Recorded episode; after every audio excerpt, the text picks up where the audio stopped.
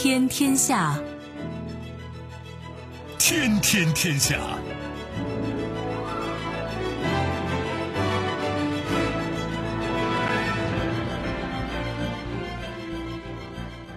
历史穿行者，新闻摆渡人。各位好，我是重阳，这里是天天天下。世界纷繁复杂，新闻随时发生。来看今天值得我们关注的几件事情。管中窥豹，中科院公布杰出科技成就奖建议名单，中国科技实力由此可见一斑。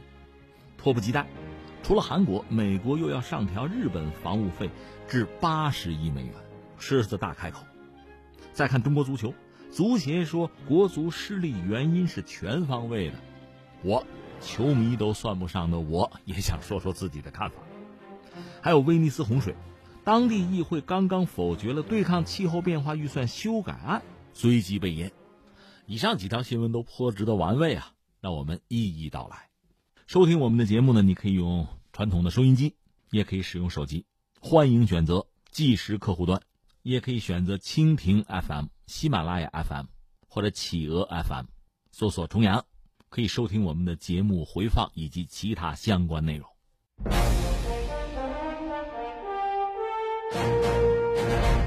听听天下，我是重阳。下面我们来关注的是中科院公示杰出科技成就奖建议名单。你说这个新闻值得关注吗？我觉得是非常值得关注的。有时候我们看问题吧。嗯，有直接看的，有间接看的。就是我们很多问题的答案，我们获得这个答案，有的是可以直接获得的，有的需要你间接获得。那你比如说，我们在科技发展这个领域吧，到一个什么样的程度，各方面评价当然不一了。国内国外，我们自己内部哈评价是不一样的。哎，我这么我举个例子吧。你比如诺贝尔奖，当然诺贝尔奖理论上它评出来的不是最新的人类的科技成果，呃，它是之前的，或者说经过时间一定程度啊、一定阶段的检验的一些成果，但是它确实代表人类在这个领域啊达到相当的水平。当然，我们还得说诺贝尔奖本身吧，它有它固有的一些毛病吧，一些局限性吧。举个例子，比如爱因斯坦，我们曾经讲过，爱因斯坦当年他这个广义狭义相对论。这对人类整个文明的进步起了至关重要的作用哈。但是爱因斯坦拿到这个诺贝尔奖还真不是因为这些东西，这些东西往好里说，我们理解可以说诺贝尔这个评奖委员会可能认为还需要相当长的时间去验证吧。另外还有很多领域，就是既有的科技，包括科学家，能不能去评论，能不能去做出某种这个甄别鉴定，可能都还是问题。但是不管怎么说，我们说诺贝尔奖，特别是自然科学领域的这些奖项呢，还是反映了人类在相关领域达到的顶尖水平是个什么状况吧。换句话说，人类科技能达到什么水平？你看看诺贝尔奖，大约心里面有数吧。你再比如说，呃，甚至像朝鲜，我前两天查查到一个什么东西很有意思呢？朝鲜，二零一八年他们给自己的科研人员。也是颁奖嘛，也是有这个科技领域的研发呀、成就啊、评奖有。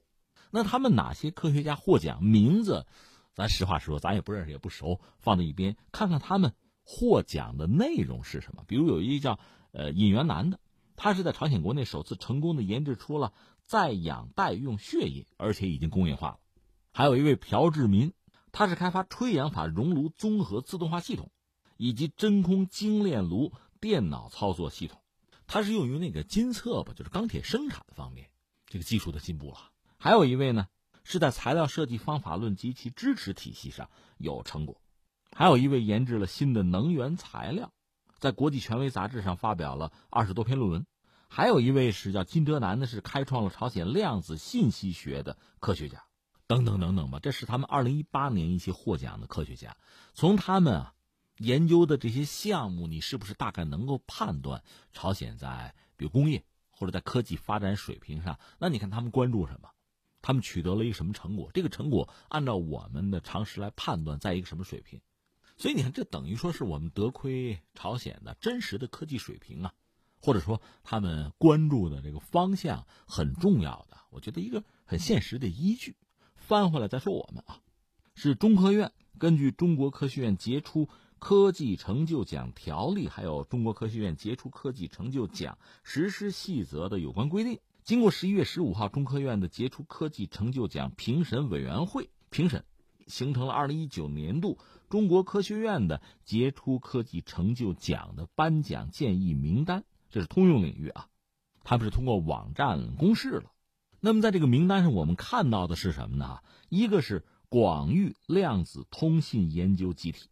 他们的贡献在于，就是这个研究集体完全自主的研制了世界上首颗空间量子科学实验卫星，建成了世界上首条国家量子保密通信京沪干线，创新性的突破了天地双向高精度光根苗、空间高亮度量子纠缠源、抗强度涨落诱片态电子光源、高速高效率单光子探测以及空间长寿命低噪声单光子探测等关键技术。在国际上，率先实现了千公里级的星地双向量子纠缠分发，从卫星到地面的量子密钥分发和从地面到卫星的量子隐形传态、洲际量子密钥分发等系列成果，建设完成的天地一体化的量子通信网络雏形，使得我国在量子通信领域的研究水平全面处于国际领先地位。为我国在未来继续引领世界量子通信技术发展和空间尺度量子物理基本问题检验前沿研究奠定了坚实的科学和技术基础。另外，还有一个马大为先生，他是中科院的上海有机化学研究所的啊，他是在合成方法学和生物活性分子的高效创制方面做出了系统性和原创性的贡献。他是针对同催化的碳杂原子键。偶联反应发展了氨基酸和草酰二胺两代配体，突破了反应条件苛刻和普适性差的局限，得到上千次应用，包括两个药物的工业化生产。再有一个是大片区面积多目标光纤光谱天文望远镜，就那个拉莫斯特工程研究集体，这是中国的大市场多目标光纤光谱的观测处于国际领先地位，在世界上首创并实现了主动光学。控制镜面、曲面连续变化的光学系统，突破了望远镜大市场不能兼备大口径的瓶颈，而且在世界上完成了多个这个首创啊，我们就不一一的说了。另外还有一个项目是什么呢？纳米生物效应和安全性研究集体，这是国家纳米科学中心的研究成果吧？他们早在二零零一年就率先提出纳米生物效应和安全性研究，这开辟了中国纳米毒理学这个新的研究领域。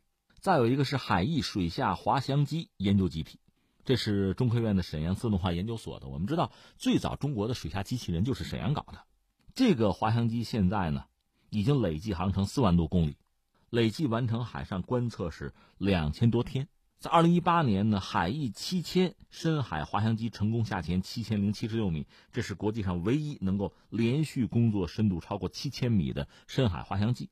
一九年三月份呢。海翼一千水下滑翔机海上无故障连续工作时间呢超过了二百天，还有一个项目是西北干旱区水循环和生态水文研究集体，他们主要科技贡献是构建了山区气候水文过程、绿洲农田水文过程、荒漠区生态水文过程的干旱区内陆河流域生态水文模式。再有一个就是深度学习处理器体系结构研究集体，这是中科院的计算机技术研究所的。一听这就涉及到人工智能了，深度学习嘛。他们的论文吧，受到像这个哈佛、斯坦福、谷歌等上百机构的跟踪，被这个图灵奖的得主啊，多位中美院士数十位 IEEE 的会士引用。这个研究集体被业内称作是智能芯片的先驱和引领者。你看这条新闻，我们讲了，这是中科院公示的信息，主要是七大类啊，七项内容吧。估计啊，如果没有异议，按照这个程序啊规则，大概就会获奖了。刚才我们谈到所谓管中窥豹，可见一斑啊。我们既不能说刚才这七项，这就代表了中国在全球范围内最领先的内容，不好这么讲。我们甚至也不能说这七项就代表了我们国内最重视啊、成就最大的几个方向，那可不一定。但是呢，所谓管中窥豹，可见一斑嘛。它确实让我们看到，在这些领域，我们做到了什么程度，我们有什么样的水平，而相关的职能部门对这些领域、这些方向是多么重视，我们大概可以心里有数，做一个判断了。这是一个我们要说的啊，管中窥豹，可见一斑。同理，全球范围内非常多的国家都会有自己类似的评价。全球范围内还有很多就是面向整个国际的诸多的奖项。刚才我们举了例子吧，诺贝尔奖也好，朝鲜也好，各国其实都有。那下面我们要说的还有两个话题可聊啊，一个咱们就说说这个评奖，一个再说说中国在全球范围内大家认为领先的一些就是科技领域啊，一些项目、内容啊、方向吧。中国领先世界的科技嘛，呃，如果你在网上就是比如百度一下，你搜一下这类的话题非常之多，各个角度都有，有的是所谓西方人视角。你比如前两天日本人在今年一月份，他专门列了一个什么呢？就是日本媒体啊列在全球三十项所谓尖端科技之中，他们认为中国领先有二十三项，美国领先的是七项。但问题在于，这所谓三十项尖端科技，是不是全球范围内最具代表性？最值得重视，首先必须要突破的，那也不一定。他们的这种选择呀，本身可能有某种偏向性。比如他们选的像那个，呃，钙钛矿啊，呃，单原子层啊，钠离子电池啊，什么基因编辑等等等等啊。按照他们的这个统计，三十项里面，中国领先的居然已经有二十三项了。这个一方面呢，我觉得值得高兴；另一方面呢，还是我那句话，这个未必就能代表我们在全球啊，就主要国家。在科技领域的这个竞赛啊竞争之中，你二十三项领先什么的三十项里，这个也不好说，就代表了我们真实的状况和水平。另一方面，很多人还会总结什么呢？你比如二零一五年那个屠呦呦拿诺贝尔医学奖的那个低温萃取青蒿素技术，你比如这个超算，就超级计算机嘛，一度在全球范围内是领先的。当然，现在和美国呢，应该是一个并驾齐驱啊，不分伯仲的状态。中国一度领先，前一阵美国反超，但是我们超过它这个时间节点，其实大家也能算得清楚。再有，有人认为中国在民用无人机设计制造领域拔了世界的头筹，这个估计和大疆有关系吧？全球的这个商用的呃无人机，我们不说工业的啊，商用无人机就说大疆在全球占到百分之七十的份额，这倒是真的。另外，像这个什么人造角膜技术啊，高性能非线性的光学晶体啊，还有七十吨级的震荡平台啊，甚至像这个。高铁基础设施建设这些东西，中国人在全球范围内领先，似乎已经是不争的事实了吧？还有像这个人工智能处理器、量子加密通信，甚至像这个可燃冰的开采、液态金属方面的研究，中国的科学家在全球应该说都是知世界之牛耳吧？这个咱也不用谦虚。所以坦率讲，如果你要是搜一搜、看一看中国在全球范围内在哪些领域技术是领先的。就科技领域啊，我们确实可以找到一份正在越来越变得漫长的名单，这个值得我们骄傲，而且这个确实是中国的科学家这么多年艰苦努力啊，一代一代的薪火相传啊，到如今取得的这样一个成果。但同时，我们也应该知道，在这个领域竞争向来是极端激烈的，特别是在未来，我们都知道一个国家的这个科技水平、科技能力啊、研发能力，科技是第一生产力，这个我们早就有认识。而在今天呢，这个能力确实是决定一个国家的命运的。曾几何时，大家拼的是土地和人口啊，在漫长的这个历史过程中，大家拼的就是这个东西。你还记得当年秦那个名将白起吗？坑杀赵军四十万，四十万年轻人全给你活埋了。他为什么要这么做？为什么这么残忍呢？其实道理很简单，这样赵国作为一个国家，他就完全丧失了竞争能力。他的人口青壮年，不管是作为军人还是作为劳动力，一下子就丧失掉了，国家垮了嘛。所以那个时代，人口啊、土地，这是获胜，是生存和发展的一个基础资源。后来有了工业革命，有了科技，大家就已经不是单纯的比拼人口啊或者土地了。那你比如能源，大家为了石油打仗，今天为了资源、为了水打仗，这我们都看到了。而在今天呢，科技嘛，科技是第一生产力。你可以看到各个主要国家在这个领域的投入啊，这真是叫争先恐后啊！因为一旦落后，你这个国家国运就没了。而实际上呢，因为在今天搞科技、搞研发，投入是越来越多，门槛越来越高。昨天我还感慨呢嘛，这你要是有能力，它就是门；你要没那个本事，它就是坎儿啊，就看你是不是迈得过去了。而在今天，我就觉得你可以很简单的把全球这么多一二百国家吧，那确实可以分成几个梯队了。能在第一梯队走在最前面的是越来越少。最典型的和大家聊过吧，比如五代机，现在全球能够真正研发装备部队哈五代机就三个国家，美国是一个搞了两种，中国算一个也搞了两种，装备了一种啊，俄罗斯算一个，他搞了一种算是装备，刚刚开始吧，装备一种没了，就这些了。很多国家想搞。你要么没有技术，要么没有钱，你是搞不下去的。包括整个欧洲，没有一家搞出来啊。你比如英国，当年大英帝国直接买美国飞机了，没办法。所以你看，这种科技的竞争，最后把每个经济体和每个国家吧，大家各安其位吧。那第一梯队的国家是越来越少，这确实让人很感慨啊。这是一个我们要说的。然后我想再说什么呢？刚才我们谈到了有一个科技啊评奖啊，它是一个体制的问题，也挺值得一聊的。那咱们就说说中国和美国吧，在这个科技奖励在这个领域呢，确实有很多的不同，也有一些趋同的东西。那你说干嘛要和美国比呢？我就想起这个马伟明院士，他是搞这个呃。比如舰船那个综合电力，搞这个电磁弹射，就那个专家，他不就说一句话：比就跟美国比，我就比你强，他就有这个自信。那中美如果比起来，美国在这方面历史其实比我们要悠久。那我们实际上真正做这事儿，四九年以后的事儿了。美国在科学技术领域，它这个奖项非常之多，科技奖励体系之中吧。当然，我们知道，一方面是国家级的，呃，国家科学奖、国家技术和创新奖，这是国家级的，但这些比较少吧。大量的奖项是社会力量来设立，各个学科优秀科技成果的奖励呢，大多是民间科技咨询机构，比如典型的美国科学院，这其实民间机构啊，还有什么专业协会啊、基金会啊、呃科研院所、大专院校是他们搞的，他们组织、他们设奖，而且很多奖在呃自己的这个学科领域吧，权威性是非常之高的，而且在全球范围内呢，往往也占个领先地位。代表着特定某一个领域的最高的荣誉，这是美国吧？那么中国，我们说四九年以后，呃，特别是改革开放，呃，真正的走向世界嘛，在这个过程之中呢，我们形成了自己的一个体系。我们的体系其实特别好理解，它还是一个赶超型的体系，所以它是以国家级的科技奖励，还有这个省级行政区划嘛，省级的科技奖励为主，社会力量设这个奖项啊。等于为辅，有人讲这叫三位一体，这是中国的奖励体系。那意味着什么呢？一方面，你看中国的这个科技奖励的设置吧，它确实是有行政色彩的；另一方面呢，我们社会力量这个设置的这个奖励啊、奖项啊，它的影响力啊，包括这个公众的认同感呢，其实是比政府奖要低。这和美国确实不一样。但是我说了，因为我们是一个后发的，是一个赶超型的哈，就这样一个国家，所以出现这个局面也并不让人觉得意外。政府鼓励嘛。另一方面，最近这些年，你看到民间这些奖项相对越来越多，而且影响力逐渐的在变大，说服力变强。应该说这是一个比较好的局面。当然，我个人感觉呢，美国这方面奖确实是比较多的，而且它形成了一套比较完善的评奖的体系吧，有这个机制吧。呃，美国社会力量设奖里边就有很多有影响力的大奖，比如说美国国家科学院。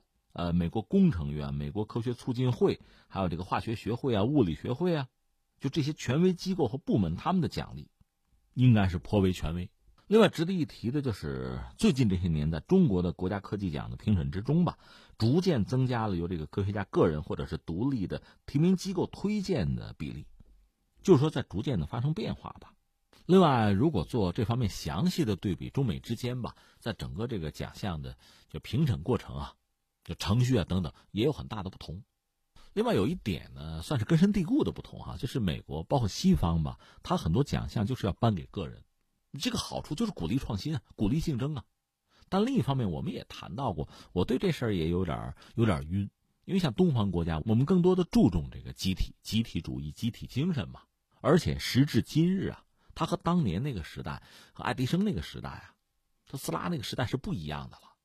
他很多事情必然是团队作战，那你说你这个奖项颁给个人，包括那个诺贝尔奖，你颁给个人，这个实际上和目前科技科学这个研发呀、创造和这个主旋律，其实我倒觉得有背离了，有矛盾了，有这么个问题。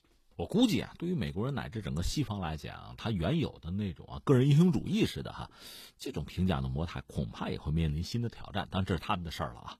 那回到我们这条新闻啊，中科院呢公布了这个信息。让我们从一个特殊的角度看到了我们的科学家在做什么，做成了什么，而这些事儿，在整个国家的眼里，在中科院眼里，它的分量，总的来说哈，这些信息还是给人特别大的这个震撼，同时给人一种自豪和骄傲之感吧。那里边有些东西是我们熟悉的，有些东西我们并不熟悉，有的平常我们可能知道关注，比如什么量子啊、纳米啊，有些可能完全就是它是默默无闻的。你比如这个七十年阅兵的时候，你看到那个深潜器，圆滚滚的、长得挺 Q 的那个东西啊，其实它的价值，也许对我们某些人来讲，我们完全是把人家给低估，甚至就忽略了。我们老盯着那个东风十七啊，高超音速飞行器了。其实这个东西的意义未必比东风十七低。所以这次我们看到公示的这个名录吧，确实让人很振奋，而且它背后是大量的科学家的心血，列的名单我看就非常之长啊，很让人心生感慨和钦佩。再一个是什么呢？刚才我们谈到，现在国家之间的竞争，土地、人口依然很重要，能源资源依然很重要，但是科技。人的头脑、人的创新能力，包括一个国家、一个经济体能够为创新提供什么样的条件、基础啊、后盾，这些东西变得越来越重要。对我们来讲，依然是不进则退啊。所以最后说什么呢？在我们相对落后的时候，千万不能妄自菲薄，咬着牙追呀。那我们这些年的经历确实是践行了这一点。另一方面，当我们在某些领域领先的时候，当然也不能妄自尊大，否则很可能一失足成千古恨。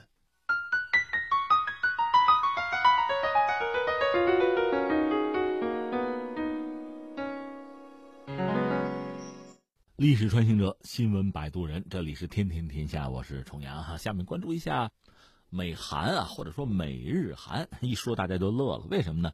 就是十五号这天吧，在韩国参加韩美年度安保会议的美国的国防部长 Esper 是公开向韩方施压，干嘛呢？要韩国掏钱呢？要求首尔方面承担更多的驻韩美军的费用。另外呢，日本方面报道说呢。美国的外交政策杂志，这是很官方的一份杂志吧？援引多名美国政府高官的话就说呢，特朗普政府正在向日本政府要求，就是日本为驻日美军提供的驻留经费增加到目前的四倍，大概是八十亿美元。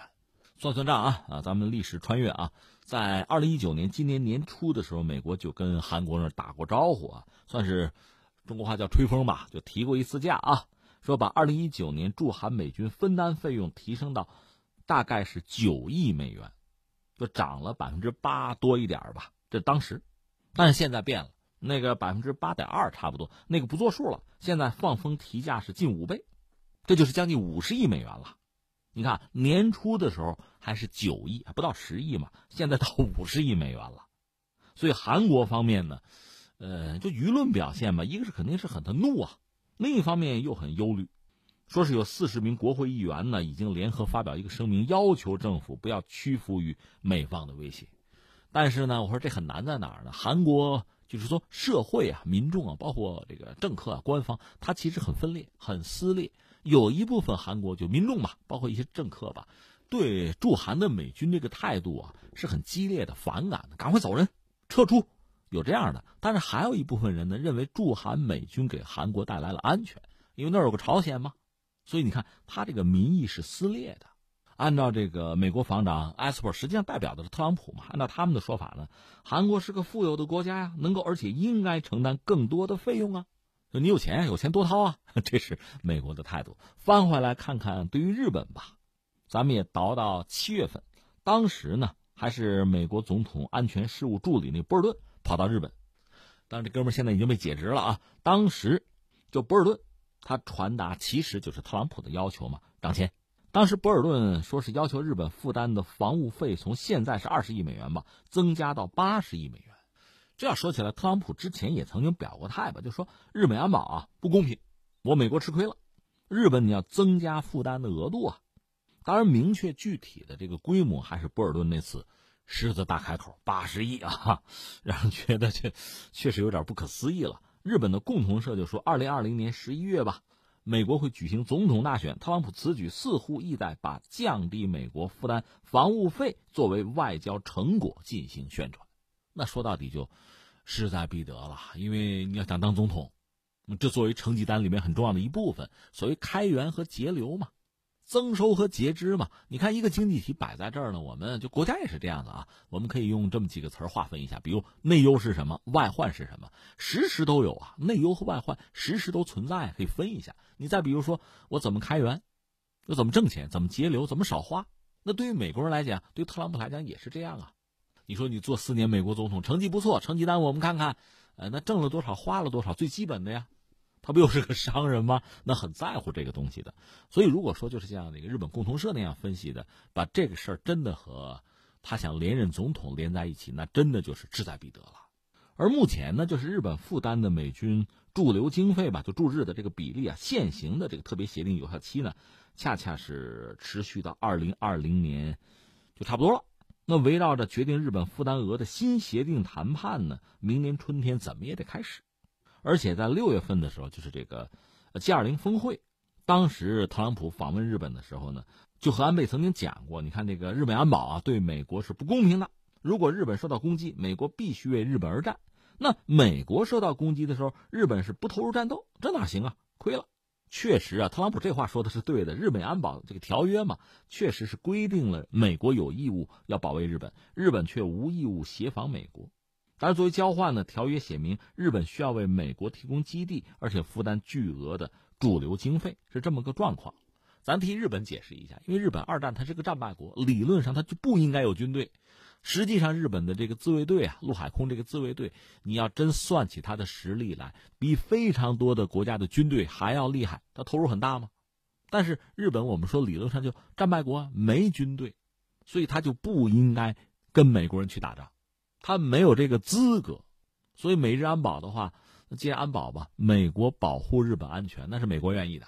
而翻过来，日本就算想帮美国人，想和美国人替美国人打仗，他是没有资格的。是不允许的，而且日本宪法也是这么要求的。关键这个宪法还是麦克阿瑟时候美国人给日本人写的，所以特朗普现在对日本人这个指责吧，其实就没道理了。那这事儿放在这儿三点吧。第一点呢，实话实说，美国人是没钱了。当然，这个没钱也是自己给自己挖的坑，出的难题吧。其实你看，当年苏联解体之后，美国一度是一超独霸呀，巅峰状态啊，而且克林顿时候啊。要么是他会理财，要么是他运气好，就赶到这个经济周期啊，一个上升的周期，所以到克林顿下台的时候，给美国人留的是很好的一个账单我们以前也分析过，主要是经济搞得好。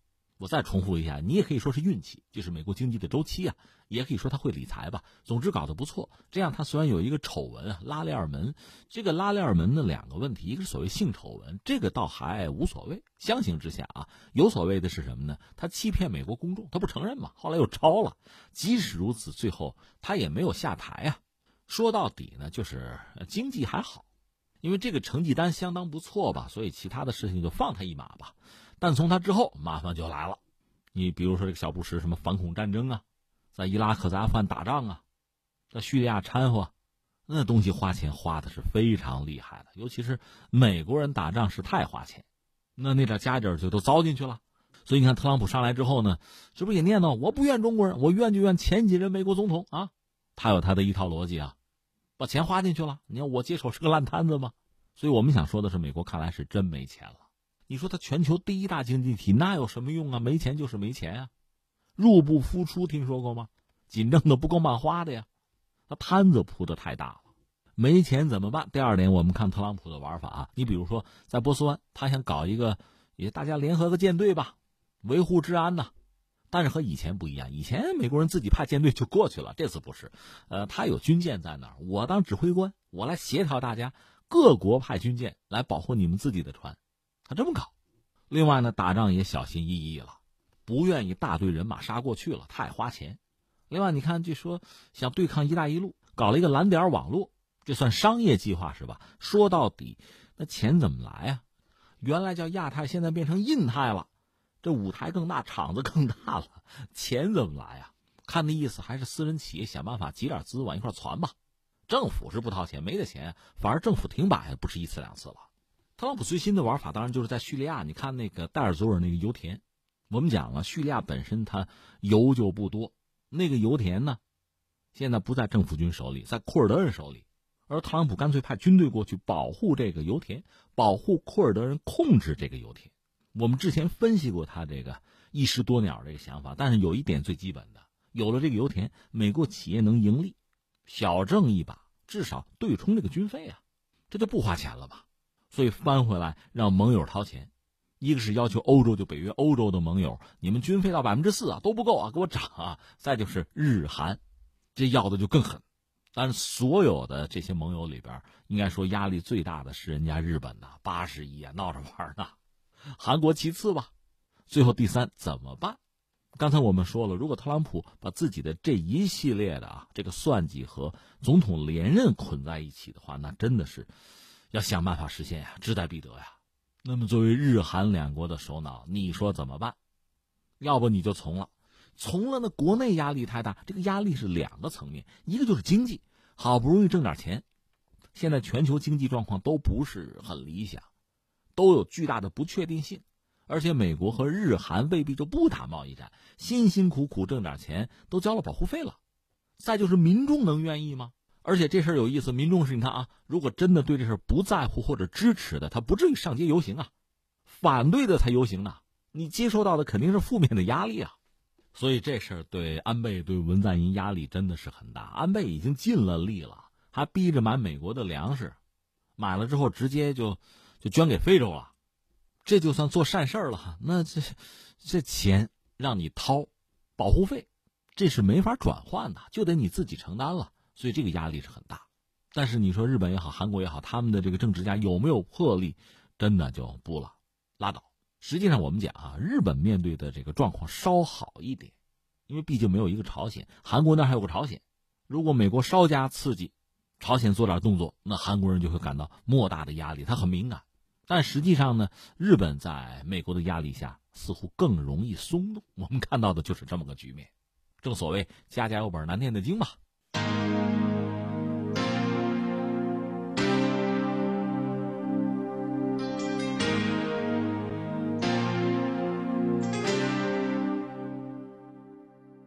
历史穿行者，新闻摆渡人，这里是天天天下，我是重阳。我想来想去，我说两句足球吧。二零二二年世界杯预选赛四十强赛上，国足一比二败给了叙利亚，叙利亚还在打仗呢，败给人家了。在这个赛后，里皮干脆就我前两天说了，现场就辞职了，离职了，不干了。足协又出来道歉，我看有网友的风凉话是一套一套的。哎呀，不用道歉，没事没事，赢了才怪呢。话挺给劲儿哈。实际上，我们说这个中国男足啊，这个窝囊到什么程度呢？我觉得在就中国各行各业，谁都能拿来开个玩笑。你看今年春晚，咱走着瞧，看看是不是有有谁的台词儿要给给男足几句。让人觉得心里边很不舒服了。我先说说我啊，我中学我初中就开始不看足球了。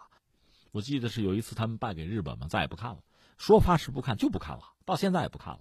所以你要说让我念到足球，念到中国足球，我没资格，真的也也没太多的兴趣。只不过今天实实在是想说两句了，就说两句吧。呃，穿越一下，看看历史吧。一九五一年，当时解放军足球队。第一次吧，就中国足球真正走出国门是到这个捷克斯洛伐克踢球，啊，有一个原因确实是鞍马劳顿，但确实技不如人也是真的吧。说打了一个一比十七，惨败呗。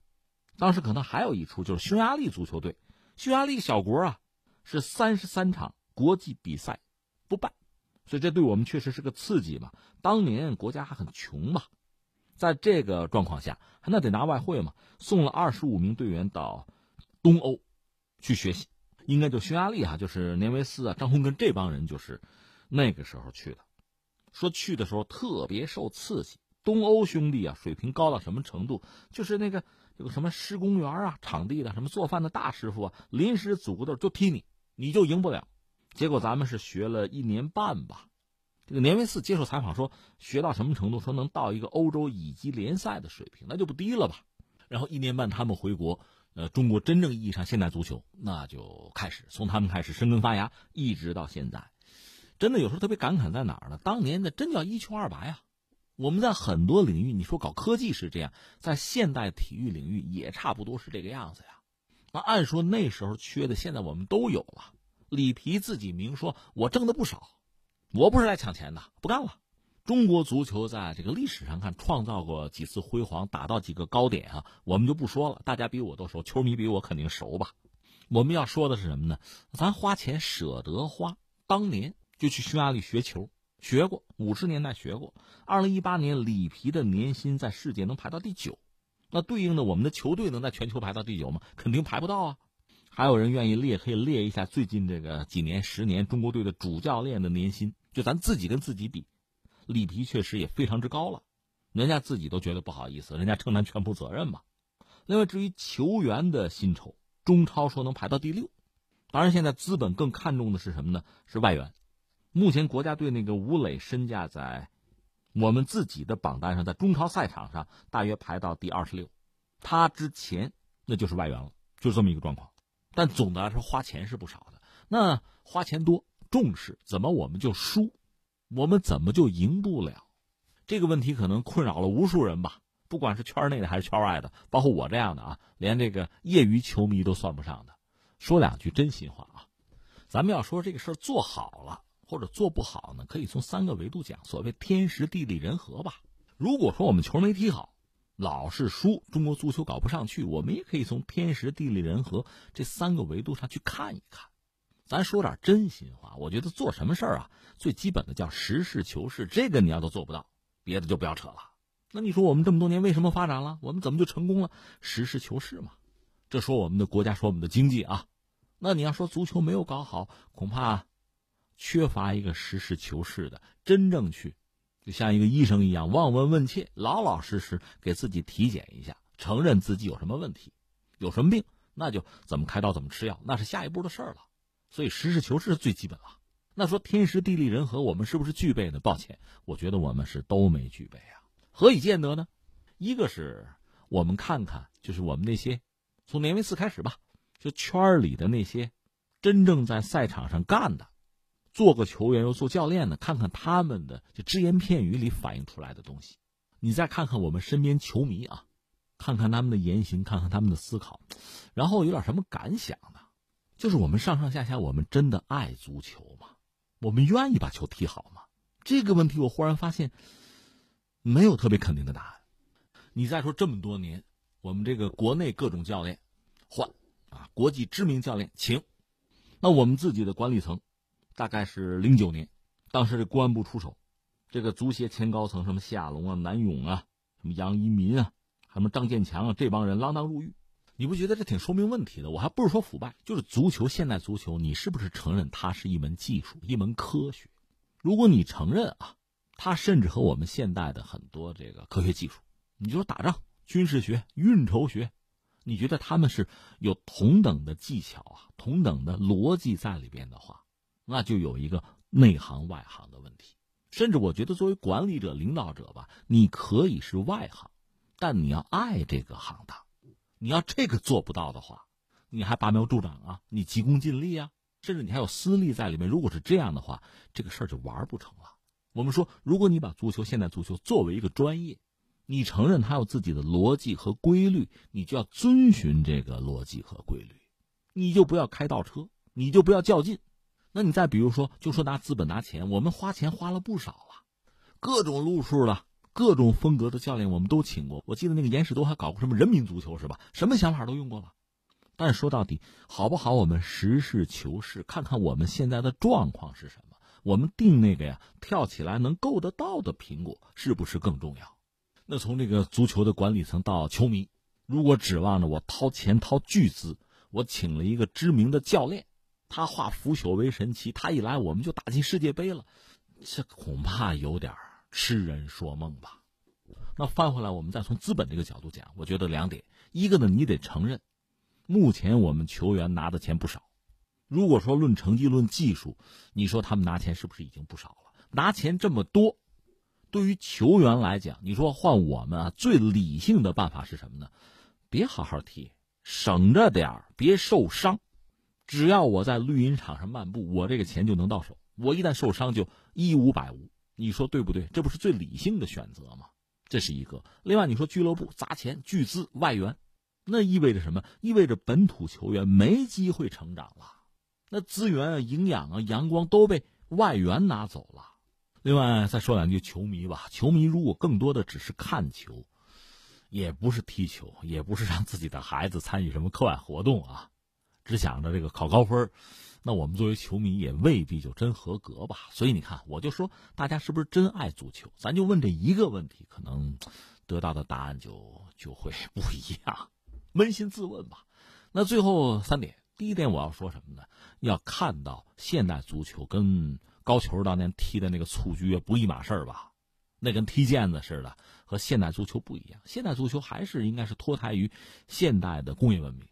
那咱们也是热兵器时代的军队博弈的一个缩影，强调这种集体啊、配合、运筹啊、战术啊，是这些东西。如果我们真的爱现代足球，我们知道它背后是这些东西，我们就会真正的认识足球的重要性，认识到它对我们整个民族吧，它不简单的是一个增强青少年体质啊。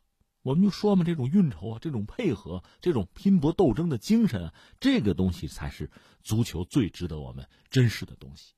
他会教给每一个踢球的人怎么叫团结，怎么叫协作，什么是韧性，什么是坚持，怎么排兵布阵，怎么样赢得最后的胜利。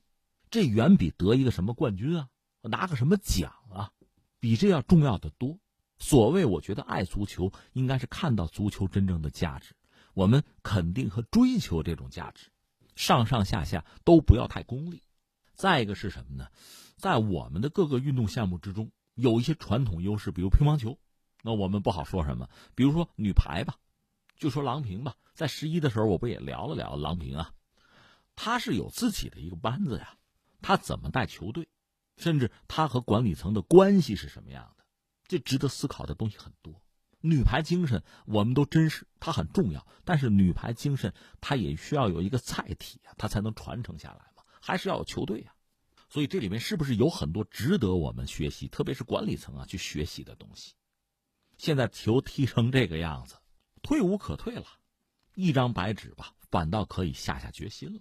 最后第三呢，我觉得就是对于球迷吧，我觉得还是实事求是，有基于对我们的足球真实认识的期待，还是脚踏实地，一步一步往前走为好吧。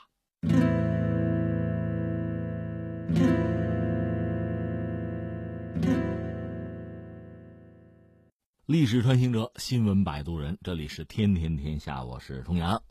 下面关注哪儿？关注一下威尼斯吧。威尼斯闹洪水了，其实按说应该没事，本来就是水城嘛，有点水无所谓吧。麻烦大了，麻烦大了，给淹了。威尼斯现在因为洪水已经进入紧急状态，它是在意大利那个维内托大区吧。那儿的议会委员呢，在社交媒体上说呢，议会刚刚否决了一项对抗气候变化的预算修改案。说到底，对这个气候变化呢，持一个不关心的态度吧，至少是否决了嘛。没想到，说是两分钟以后，办公室就被水淹了，洪水就进来了。威尼斯呢，是那个维内托大区的首府，就这么一个状况。在十一月十五号，威尼斯当局已经是关闭了这个著名的景点圣马可广场。气象部门预测说呢，风力还在加剧，那么威尼斯在周末会继续面临涨潮啊。这次这个洪水就是前几天周二可能闹起来的事儿吧。现在最高水位是一米五四，峰值的时候到过一米八七。在星期四呢，意大利政府宣布威尼斯进入紧急状态，还有一个两千万欧元的财政援助啊。呃，威尼斯的市长啊叫做布鲁纳罗，他是把这次洪水归咎于气候变化。也有学者说呢，威尼斯越来越容易遭到洪水的袭击，大部分原因是人为所致，包括游客数量太多，开凿新的河道，包括这个地下水开采过度。有人说，这个全球变暖呢是占到这个成因的三分之一，其他是人为原因。总之，现在威尼斯是在紧急状态啊。另一方面，查了查威尼斯呢，他这次遭的洪水是五十年来最严重的。他本来有个防洪工程啊。修了十六年就没有完工，叫摩西防洪工程，这当然就引发争议了。大家开始骂呀，特别是刚才我们讲了这个关于气候变化这个事儿，议会还给否决了对抗气候变化预算啊，给否决了。两分钟之后，办公室被淹，这太有戏剧性了。但现在让人觉得是颇感无奈啊。关于威尼斯，还说两句吗？我是没去过，但是确实很向往，很觉得那值得一去吧。其实咱们把那些浪漫的词儿放在一边不说，就说真正的威尼斯啊，这个水城是怎么来的？说两句吧。威尼斯啊，它那个位置其实是泻湖中一片沼泽地，涨潮的时候呢就容易被淹没，退潮的时候呢就露出这个其实是粘土淤质的粘土啊，因为潮汐的作用吧，这水啊，海水其实很容易把这个城市给淹掉。有人说威尼斯是漂在水上的城市，那是浪漫的说法嘛。说到公元五六八年，当时伦巴第人进入意大利的北部吧，把很多原来路上居民给轰到这个泻湖群岛上面去了，所以这就开始有人住。到了七世纪中叶吧，意大利半岛南边，奥德尔佐市陷落之后，威尼斯就逐渐的发展起来。到九世纪的时候呢，威尼斯成了一个独立的城市共和国。再往后六百年，威尼斯商人嘛，这不有一个莎士比亚写的剧本《威尼斯商人》嘛？他们是利用海上的这个地理上的优势啊，在地中海啊，在中东之间搞商业贸易，大赚其钱呢。说到底是把东方的奢侈品经过威尼斯再运到西欧各地。又有几次战争，威尼斯人的这个地理优势啊，就更加明显，逐渐就确立了一个海上贸易仲裁者的地位吧。在欧洲的中世纪，在文艺复兴的时候，那它是相当的有价值，相当的辉煌。它威尼斯这个地儿啊，地表是一层很厚的淤质粘土，在下面就是岩石了，就河床了。那当年中世纪呢，建筑技术肯定和今天没法比，很不发达了。威尼斯人呢，就在这个很独特的这个地质地貌上啊，我打地基啊，他们也有大量的实践，各种摸索尝试吧。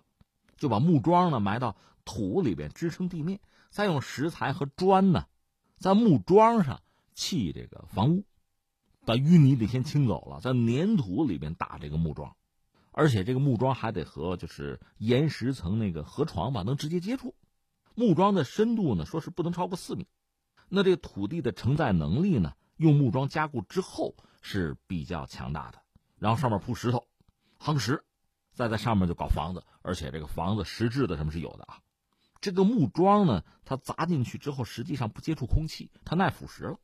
中世纪的木桩呢，一直到今天还在发挥作用，这是人们的这个智慧吧？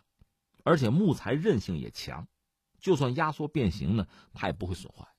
就查过，他那个木桩都是从阿尔卑斯山那儿砍的树。威尼斯本身算个岛呗，它水上运输就有优势。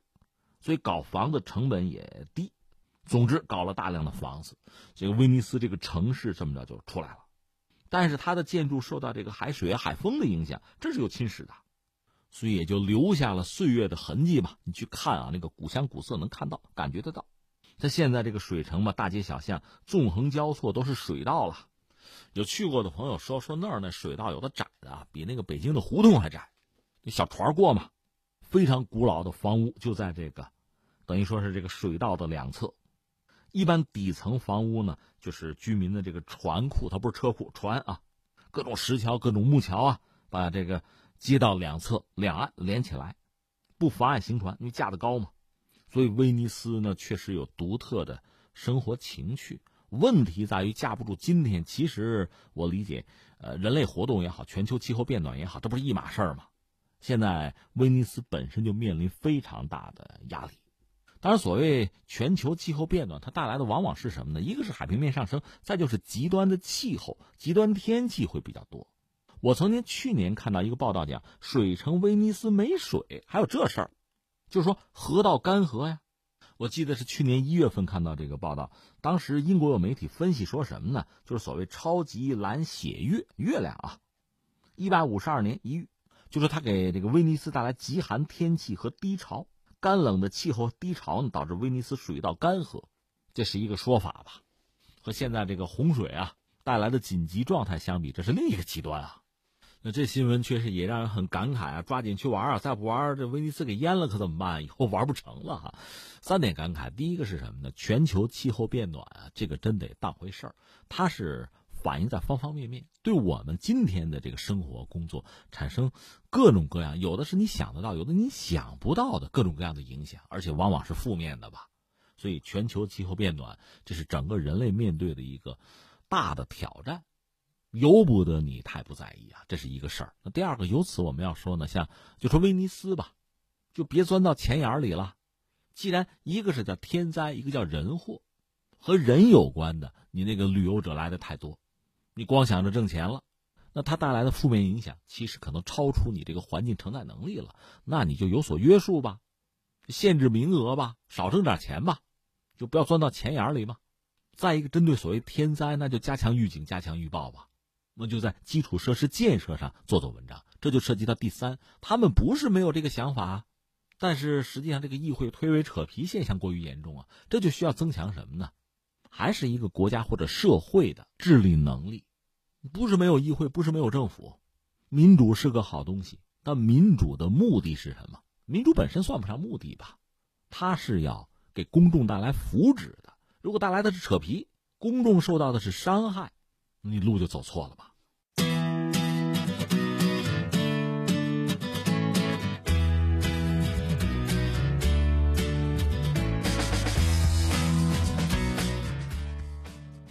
好，各位，以上是今天节目的主要内容。我是重阳。最后再提醒各位一下，收听我们的节目呢，可以用收音机选择调频幺零四点三河北综合广播。另外，也可以在手机上呢下载计时客户端，计是河北的计，时是时间的时，或者下载蜻蜓 FM、喜马拉雅 FM 或者是企鹅 FM，搜索重阳就可以收听我们节目的回放和其他相关内容。以上是今天节目全部内容，我们明天再见。